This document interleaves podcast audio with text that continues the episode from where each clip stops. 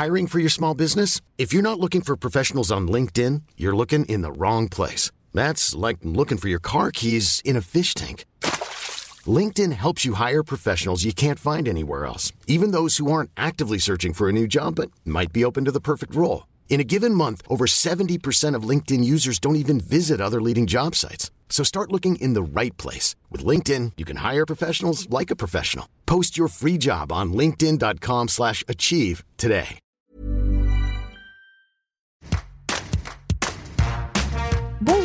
Vous écoutez Tout s'explique, je suis Anne-Laetitia Béraud et aujourd'hui on parle d'épisiotomie. L'épisiotomie, c'est l'incision du périnée pour faciliter la sortie du bébé. Elle a longtemps été estimée nécessaire lors d'un premier accouchement. La technique serait aujourd'hui pratiquée dans 20 à 30% des accouchements en France. C'est un geste médical technique. Elle est pratiquée dans des situations particulières, notamment quand la sortie du bébé risque de provoquer des déchirures spontanées vaginales, voire anales. Dans cet épisode, écoutez Bruno Deval, professeur de gynécologie obstétrique, à propos de l'épisiotomie, de ses avantages, de ses inconvénients, ainsi que de l'intérêt ou non de la césarienne. Bruno Deval est l'auteur notamment de Le périnée féminin aux éditions du Rocher. Bonjour professeur, tout d'abord, qu'est-ce que le périnée Alors le périnée féminin, c'est un ensemble tissulaire qui se situe entre les jambes et qui permet le soutien des éléments pelviens. Et le pelvis, c'est la vessie en avant, l'utérus au milieu et le rectum en arrière. La vessie, c'est l'organe qui permet de faire pipi, mais c'est l'élément de continence également, par le conduit qui va de la vessie à l'extérieur, c'est-à-dire l'urètre. L'utérus, c'est l'élément qui permet d'être enceinte, mais parfois qui tombe, ou parfois qui est malade, parce qu'il saigne, parce qu'il fait mal. Il y a aussi le vagin, avec le tiers inférieur, le tiers moyen et le tiers supérieur. Tout ça est maintenu par le périnée antérieur. Et puis sur le périnée postérieur, vous avez le canal anal avec son sphincter externe et son sphincter interne et le rectum.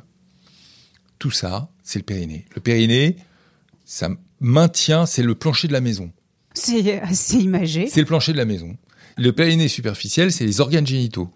C'est-à-dire, c'est les grandes lèvres, les petites lèvres, le clitoris, l'urètre et le tiers inférieur du vagin dans votre livre, vous avez un chapitre, un sous-chapitre. L'épisiotomie est-elle forcément nécessaire? L'épisiotomie, c'est le fait de couper le périnée superficiel pour élargir la surface d'expulsion du bébé lors de l'accouchement.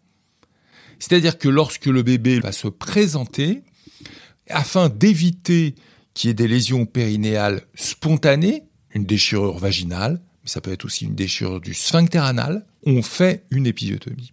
Lorsque j'étais interne, il y a une vingtaine d'années, j'étais dans un service à l'hôpital Saint-Antoine. À Paris La maternité Saint-Antoine, où toutes les primipares avaient une épisiotomie. Alors, les toutes les femmes qui accouchaient pour la première fois avaient obligatoirement une épisiotomie. Et on s'est aperçu que l'épisiotomie ne protégeait pas de l'incontinence urinaire et de l'incontinence anale. Donc il y a eu des réunions de spécialistes où l'on a décidé que finalement l'épisiotomie n'était plus du tout systématique, ni pour les primipares, ni pour les femmes qui accouchent au deuxième, troisième fois. En fait, l'épisiotomie est à la discrétion de l'obstétricien. C'est-à-dire que l'épisiotomie doit être faite avec l'accord de la patiente, si la femme refuse, on n'a pas le droit de le faire. Parce que c'est pas une mutilation. Mais ça pourrait être affilié à une violence obstétricale. Quand on fait une incision du périnée superficiel, c'est une incision de la peau et du tissu cellulaire sous-cutané. On peut également couper un peu le muscle lorsque eh bien, on est conduit à faire une extraction instrumentale. On va inciser dans les tissus. On va inciser dans les tissus et on s'est aperçu que plus la femme préparait son périnée par des massages à partir de la 32e semaine, moins les femmes avaient d'épisiotomie et moins les femmes avaient de déchirure périnéale. Le problème de l'épisiotomie, c'est qu'elle ne prévient pas l'incontinence urinaire du postpartum, elle ne prévient pas l'incontinence anale du postpartum, et surtout elle fait mal. Elle peut se compliquer, soit de disunion, soit d'hématome, soit d'infection. Et les femmes, parfois, se plaignent après d'avoir des brides au niveau du vagin et des rapports sexuels qui sont altérés. Du simple fait d'avoir eu une épisiotomie. Et puis, parfois, l'épisiotomie se passe bien et les suites opératoires sont bonnes. Il faut savoir qu'une épisiotomie est faite en règle générale par un médecin et réparée par un médecin, pas par une sage-femme. Le point du mari, c'est une légende urbaine ou pas? Le point du mari. Oui, vous avez jamais entendu parler de ça? Ah si, c'est pas possible. De resserrer plus, ah de oui resserrer ah oui, oui, oui, oui, oui. Ah oui, le point du mari. Il faut, quand on fait une épisiotomie, restituer l'anatomie du périnée.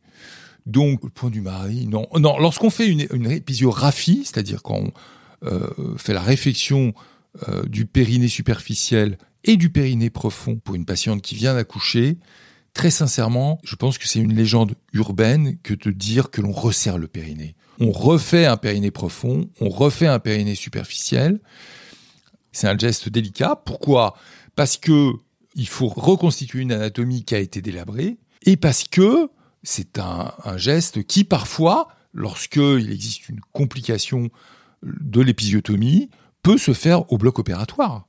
Donc ça doit être fait par un médecin entraîné à faire de la chirurgie. Par peur de l'épisiotomie ou pour de nombreuses autres raisons, des femmes préfèrent demander une césarienne. Ça s'appelle la césarienne de convenance. Les chiffres évoluent. Le taux de césarienne, il est euh, supérieur à 30%. Aujourd'hui. Aujourd'hui. Après, ça dépend. Ça dépend des maternités. Là encore, quand j'étais interne il y a très peu de temps, il y avait des maternités où le taux de césarienne était inférieur à 5%. Et puis il y avait des maternités où le taux de césarienne était supérieur à 30%. Maintenant, effectivement, pour protéger les périnées des patientes, certaines disent, moi je préfère avoir une césarienne. Pourquoi pas? Mais. Au bout de trois césariennes, le taux d'incontinence est identique au taux d'incontinence après accouchement de voix basse. À mon sens, tout ça doit être discuté avec l'obstétricien. Il doit avoir un lien de confiance. Donc, si l'obstétricien dit, écoutez madame, il vaut mieux vous accoucher par les voies naturelles, faites-lui confiance. Il y a un domaine qui est discuté. C'est le domaine où il y a eu un accident périnéal antérieurement et les patientes disent est-ce que je peux encore accoucher par les voies naturelles? L'accident périnéal, c'est la déchirure, c'est la déchirure avec lésion sphinctérienne, anale, avec une incontinence anale. 10% de la population a une incontinence anale. Donc, lorsqu'une patiente a eu une lésion périnéale avec un sphincter, eh ben sachez, certains médecins sont pour l'accouchement en voie basse, certains médecins sont contre l'accouchement en voie basse.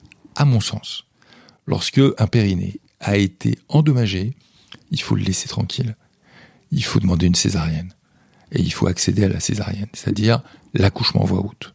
La césarienne, rappelons-le, c'est une opération, donc il y a toujours des risques dans une opération. Oui, bien sûr, bien sûr, bien sûr.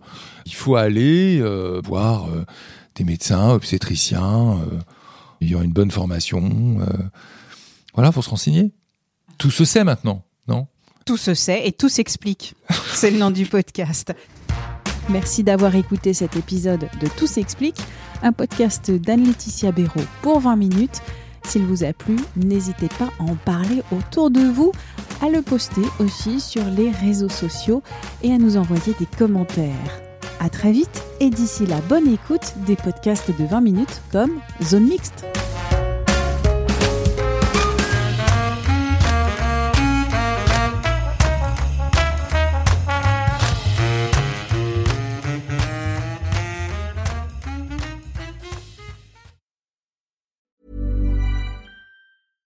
When you drive a vehicle so reliable it's backed by a 10 year, 100,000 mile limited warranty, you stop thinking about what you can't do and start doing what you never thought possible. Visit your local Kia dealer today to see what you're capable of in a vehicle that inspires confidence around every corner.